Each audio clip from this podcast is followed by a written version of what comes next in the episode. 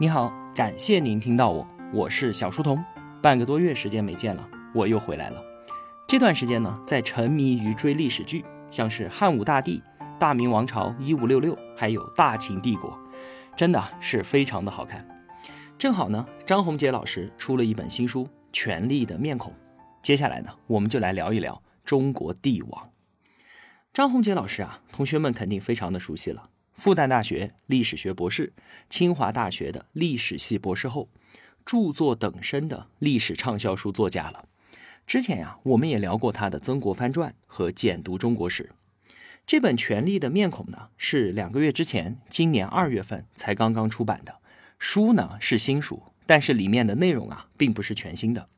零七年的时候，他就出了一本书，叫做《中国皇帝的五种命运》，里面讲了王莽、杨广。朱元璋、正德和光绪五位皇帝的故事。那到了二零一五年的时候呢，他又在里面加上了永历、崇祯、洪秀全和嘉庆四位皇帝，算是皇帝命运的 Plus 版，改了一个书名，叫做《坐天下》。现在呢，他又在书里面加上了秦皇汉武，这前前后后一共就是十一位皇帝了。权力的面孔，整本书四百七十多页，有五十万字之多啊，算是皇帝的命运 Pro 版。不知道呢，过一段时间，张宏杰会不会再加几位帝王进来，再改一个书名，又出一个 Pro Max 版？张宏杰写历史啊，可以分成两类，一类呢，就像是简读中国史那样的，研究历史背后的大规律，试图梳理出历史发展的重大脉络。另一类呢，就像是《权力的面孔》和《曾国藩传》这样的，介于史学和文学之间。《权力的面孔》这本书啊，它主要讲述的重点，并不是王朝更替，并不是战争变法这一类的历史大事件，它有一个非常明确而细致的切入点，就是人性。他从十一位帝王的不同命运出发，深入的分析了他们在皇权这顶闪耀王冠的重压之下所呈现出的。不同的人性侧面，从而讨论权力对于人性带来的影响、形成的困境，乃至是造成的戕害。从人性的角度切入啊，可以让我们以同理之心更加的接近、重新认识这些帝王，设身处地、悲欢与共，跳脱出好与坏的二元评价体系，既不仰视也不批判。你会看到啊，在这些人身上有和我们一样的挣扎与彷徨。感受到历史喘息间的温度。你看到这期节目的标题“皇帝的不幸，权力的囚徒”，你肯定会心生疑问啊，说皇帝啊，那可是九五之尊，全天下所有男人的梦想，他有什么不幸的？手里面掌握着绝对的权力，怎么会是囚徒呢？确实啊，在全世界的范围之内，在我们整个人类文明的历史进程当中，我们中国的帝王那都是最最崇高。最最显赫的存在了。中国皇帝过着什么样的生活啊？那可真是极尽奢华，享受的每一个方面都被推到了极致，不惜竭尽整个国家的想象力去繁复、夸张和浪费，以致到无以复加，毫无必要，甚至是令人生厌。就因为排场太大，规矩太多，以至于啊，对于皇帝本人来说，享受经常就变成了一种折磨。我们就以清朝为例啊。皇帝住在帝国的中心紫禁城里面，辉煌的宫殿由九千九百九十九间半的房屋组成，被精心挑选的全天下最迷人的数千少女囚禁在其中，仅供皇帝一人享用，而数万名的健康男性都被割去生殖器，服侍他的生活起居。可是呢，大部分的清代皇帝啊，他们都觉得这个偌大的紫禁城太过于压抑了。大部分时间啊，他们更愿意住在亲近自然的圆明园，或者是更加朴素的避暑山庄。那凡是天下最好吃的东西，全被皇帝垄断。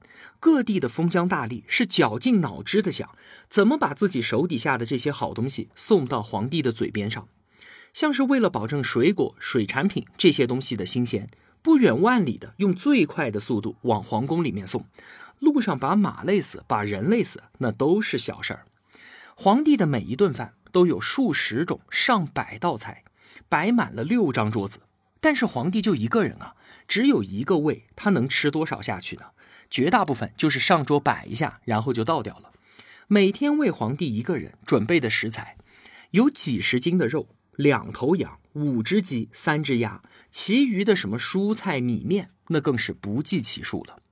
这满满六桌子的菜，形式口味早已令人生厌，以至于每位皇帝都会重新弄一个小食堂，请名厨来专门为自己做几道喜欢吃的菜，其余的这些呢，就真的成了贡品了，只看不吃。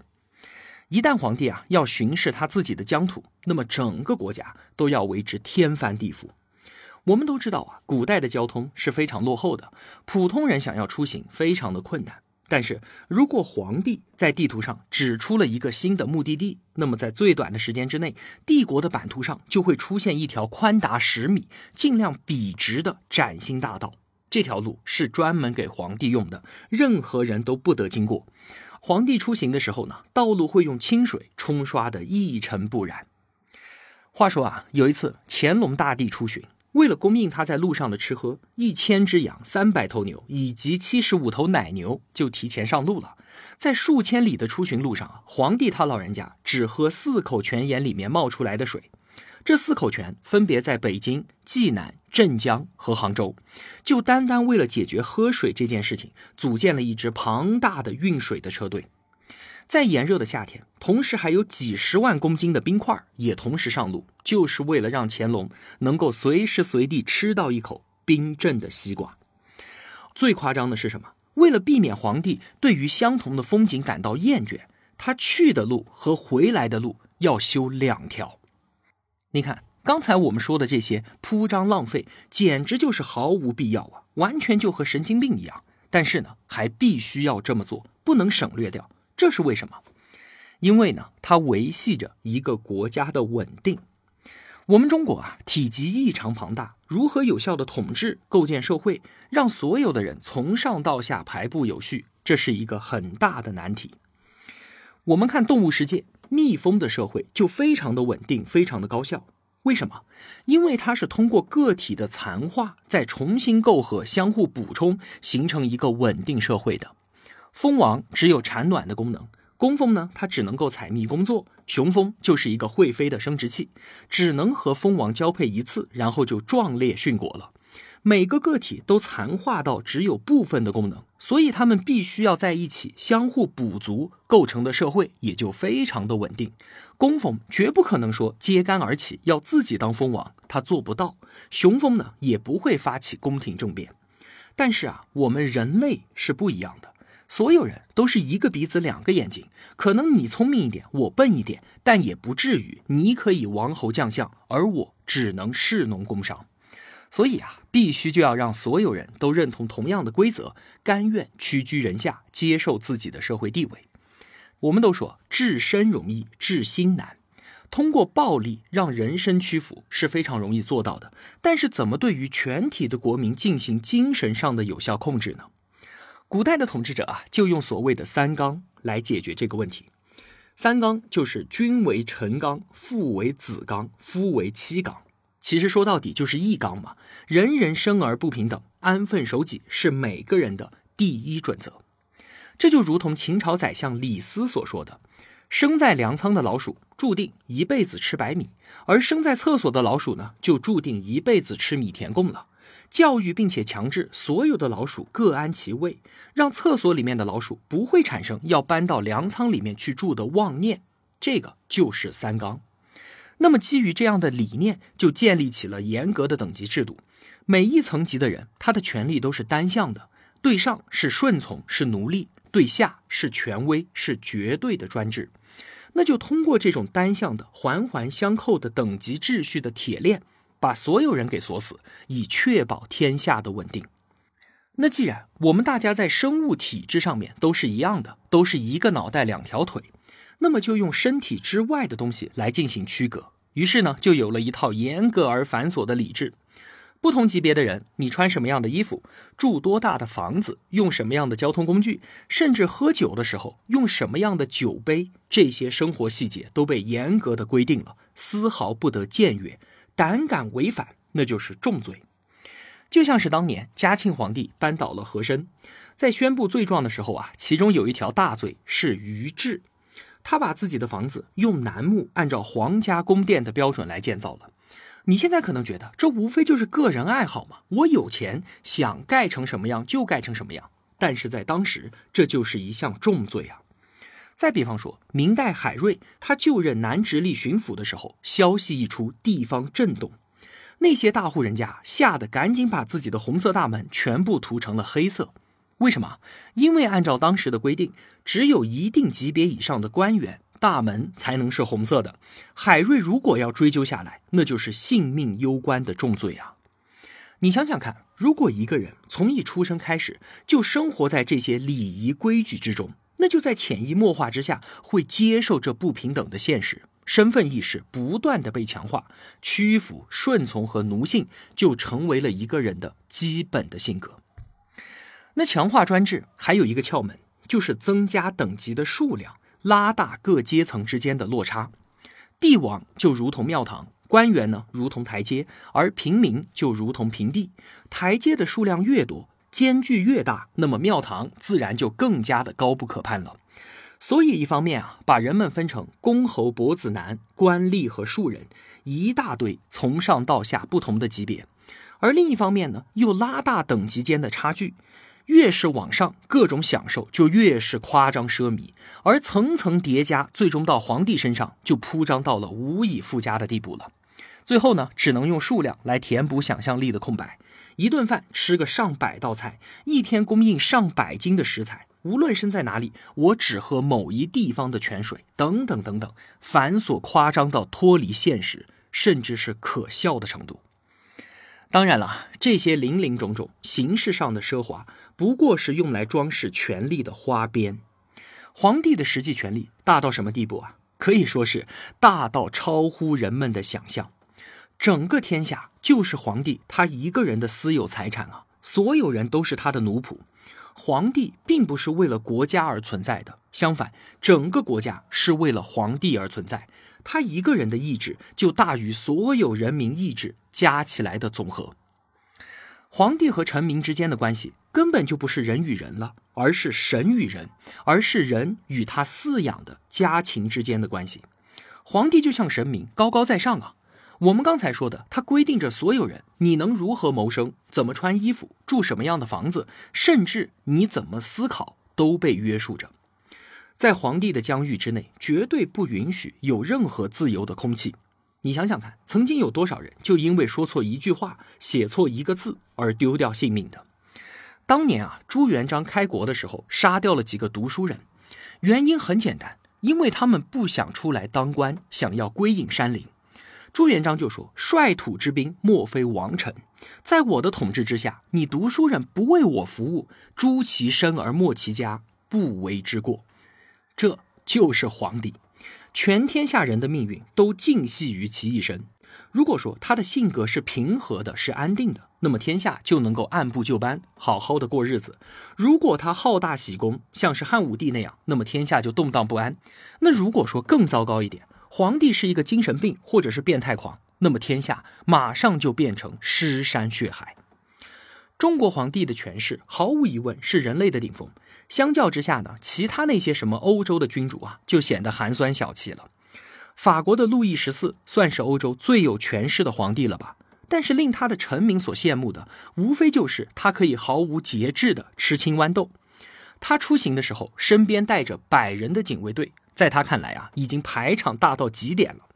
可是他肯定想不到，在一千年前的东方，我们这儿有一位隋炀帝，每次出门身边的盛装武士至少三万人。西方的君主啊，他们的头上有三座大山，一个呢是教皇，国王掌握着世俗的权利，教皇呢控制着臣民的精神世界；第二座呢是法律，王在法下，国王在万民之上，但却在法律和上帝之下；第三呢是贵族，在贵族眼中。国王就是自己队伍当中的一员，无非就是最大的贵族而已。如果说我不高兴了，那么联合大家起来把你这个国王给拉下位，好像也不是什么大事儿。但是我们中国的皇帝呢，集欧洲的国王和教皇于一身，既执掌政务，又垄断意识形态，有教化万民的天然权利。法律，法律是什么东西？法就是为皇权服务的。我的意志，我说出来的话就是法。再有，周秦之变从封建制到大一统郡县制的转型全面完成之后，诸侯群臣和皇帝啊，那就是一个天上一个地下了，对于皇权完全不构成约束。所以呢，我们中国皇帝的权力，它的深度与广度，绝对与彻底，让地球上其他的君王啊，都是望尘莫及。那既然如此，作者张宏杰为什么还会说皇帝是不幸的呢？因为福祸相依。我们先来看几组数据啊。首先，皇帝的平均寿命其实很短，历代皇帝生卒年月有据可考的两百零九人，平均寿命是多少呢？三十九点二岁。古代中国人的平均寿命是三十五岁，这看起来不是挺好吗？皇帝活的比普通人要长。但是啊，你要知道，平民的平均寿命低，很大一个原因是极高的婴儿死亡率。如果把这个因素给刨出去，那么平均寿命是多少呢？是五十七岁。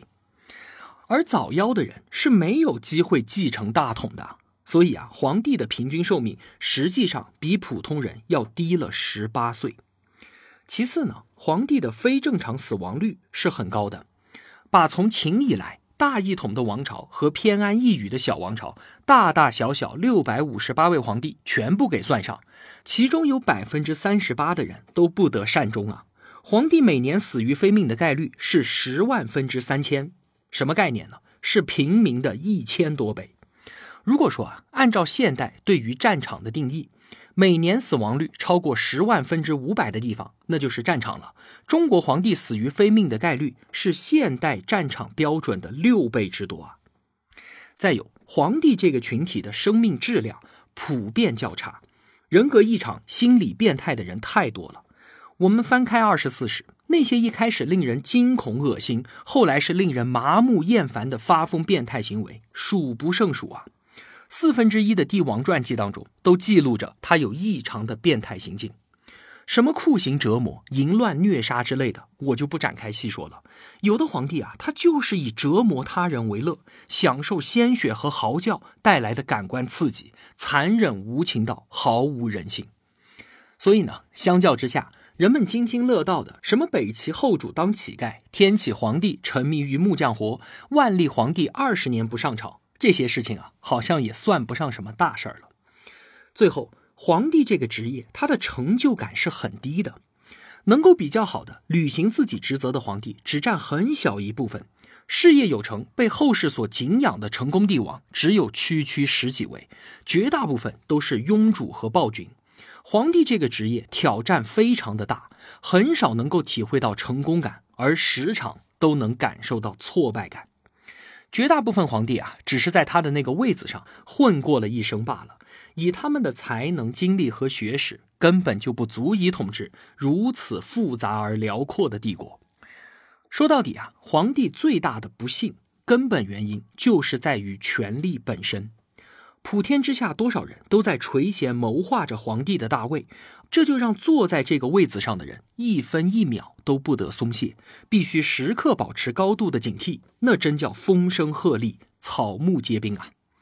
朱元璋就在皇明祖训当中严厉地告诫他的子孙：每天你都必须像是在战场一样的小心，无论什么时候和再亲近的人见面，你的卫兵都不能离得太远，兵器甲胄要放在触手可及的地方，宫门以及各城门时时刻刻都要备好马匹，以便随时逃命。你看，即便是朱元璋这样的权力怪兽，都呈现出这般的病态。可见，想要让天下人都成为自己的奴隶，皇帝首先就成了权力的奴隶。还有，你不要觉得皇帝轻松啊，他的工作是非常繁重的。那些雄才大略的帝王，没有一个不是工作狂。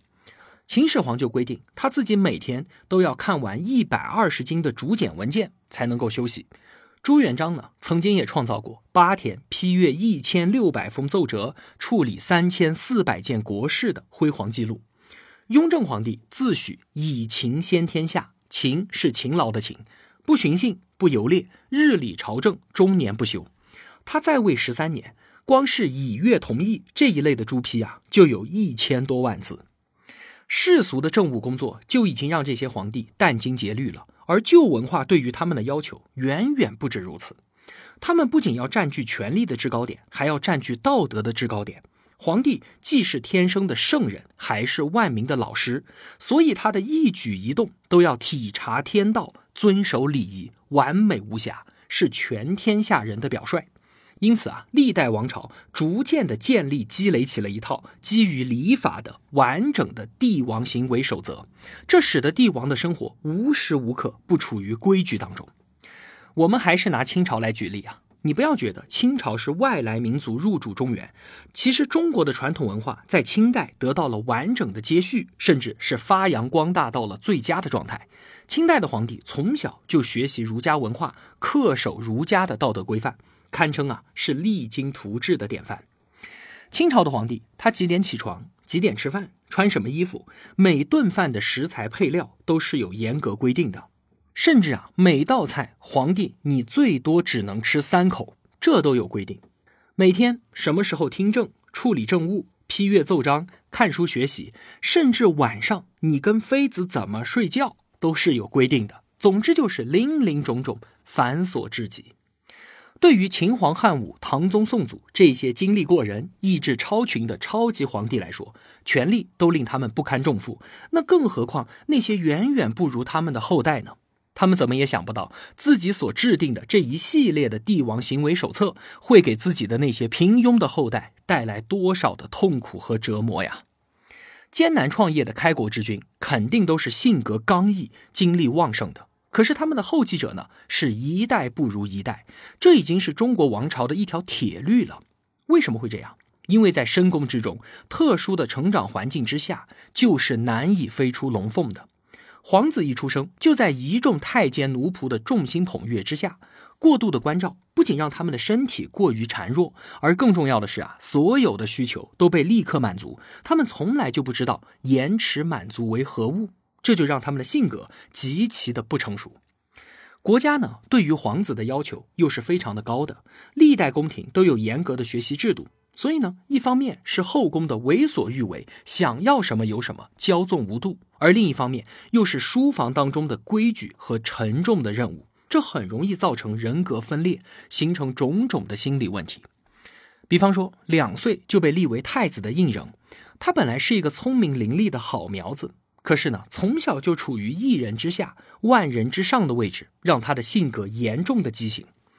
在皇帝面前啊，他行为非常得体，处事有法。可是，一旦背过身去呢，就变成了另外一个人，奢侈无度、骄横暴虐、为所欲为。最终呢，康熙也是忍无可忍，另立储君。所以你想啊，在这样一个成长环境之下，心里没有问题，那才是奇怪的。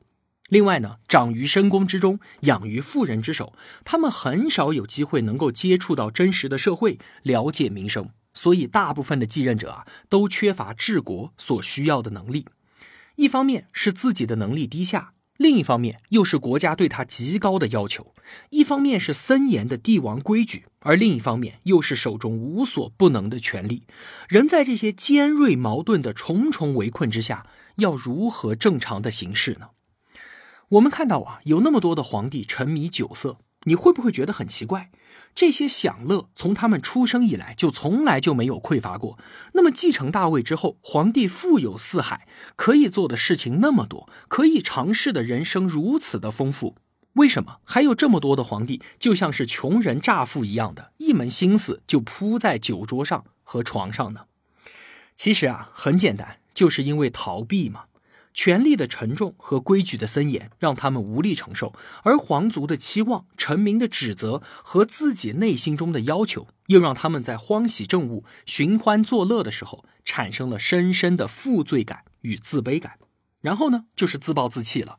酒色不过是帝王的逃生之处罢了。权力这副铠甲本来是为了保障皇帝的享受的。可是呢，大多数时候啊，皇帝使出浑身解数都难以支撑起这副铠甲，他们的生存反而变成了权力重压之下的挣扎。其实想想啊，真的是蛮可怜的。孙中山先生曾说：“四万万中国人都想当皇帝，中国从来就没有为自由平等而起的战争，几千年来战争都是为了争夺皇位。皇帝梦，几乎所有中国人都做过吧。”这个位子啊，对于没有做过它的人来说，确实太有诱惑力了。它可以满足一个人一切的生理欲望和尘世梦想。但是啊，它最可怕的地方也在于，人人都可以用武力去争夺。世界上就没有哪个国家像我们这样对于皇位进行如此长期、频繁和惨烈的争夺。几千年来，中国的社会精英全部聚焦在两件事情上：一个如何保住皇位，另一个如何夺取皇位。整个国家为此付出了巨大的代价。王侯将相宁有种乎？不管你是乞丐、流民、士兵、权臣还是异族，那可真是皇位面前人人平等啊！只要你有足够的实力，就可以染指。因此呢，皇位就具有了某种彩票性质。这张彩票的价值又非常的高，与整个国家的国民生产总值相当。而中奖概率呢，低到一比全国总人数。这是一场多么惊险诱人的博彩活动啊！自从秦始皇他老人家发明了这张彩票，无数的人就投身到了这一场浩大的赌博当中。两千多年来，中国大致经历了二十六次改朝换代，平均每个朝代的统治都不到百年。为了皇位，中华大地上无数次狼烟四起，血流成河，白骨成山。那些最为有能力的男人，提着自己的头颅，用全族人的身家性命为赌注，前仆后继的投入到这一场声势浩大的赌博当中。然而啊，入场资格是开放的。而决斗场却是封闭的，在东亚这一块相对封闭的大陆上，失败者无路可逃啊！这片土地上的政治斗争格外残酷，心狠手辣、斩尽杀绝是每个参与者的信条。因此呢，与每个王朝辉煌开始相对应的，都是血雨腥风的终结啊！新的统治者一上台，第一件事儿就是把前代王朝的后代斩草除根，绝对不会给你一丝一毫翻盘的机会。那些不幸的末代皇帝死到临头，一再的哀叹：“愿生生世世再不要生帝王家了。”即便是在一个王朝的内部，围绕着这柄龙椅，杀戮、叛乱与阴谋从来就没有一天停止过。所表现出来的非人性的程度，也是达到了人类史的极限。什么父子相残、母子相残、手足相残、夫妻相残，凡是我们能够想象到的最残酷的、最反人性的场景，都在皇宫里面发生过。胡亥夺得了秦始皇的皇位之后，为了消除其他可能继承人带来的威胁，把自己的十八个兄弟全部斩首，把十个心怀不满的姐妹通通车裂。雄才大略的汉武帝在去世之前啊，因为担心母壮子幼。干预朝政，就像自己当年继位的时候被太后钳制那样。所以呢，为了给孩子铺路，直接杀掉了自己心爱的妃子。而这一举动被后世政治家认为是高瞻远瞩啊。后赵皇帝石虎将试图篡位的儿子石宣抓住之后，一步步的疯狂折磨他，用铁环穿起他的下巴，一根根拔光头发，割掉舌头，斩断手脚，挖出眼睛，最后开膛破肚。吊在火上烤成了灰烬，自己曾经平日里朝夕不离、疼爱有加的五岁的小孙子，在事发之后也是痛下杀手。刽子手前来行刑的时候，小孙子是死死的抓住爷爷的衣裳，最后把衣带都拉断了，也未免一死。李世民玄武门兵变之后，一边跑到李渊面前跪在地上痛哭流涕的认错，一边呢命人去把李渊的十个侄子全部杀光。而这样的至亲相残，在历朝历代啊，是反反复复的、不停的上演。说到这里，你觉得身为皇帝是巨大的幸运呢，还是巨大的不幸呢？评论区聊聊吧。之后呢，我们就一起来看一看，在权力的重压之下，那些古代最出名的帝王所呈现出的不同的面孔吧。下期节目，我们先从秦始皇开始。好了。今天呢，先聊这么多。《权力的面孔》这本书，你可以通过音频旁边的连接直接购买。很厚的一本书啊，但是请相信张宏杰老师的生花妙笔，写的非常的好看。我是小书童，我在小书童频道与您不见不散。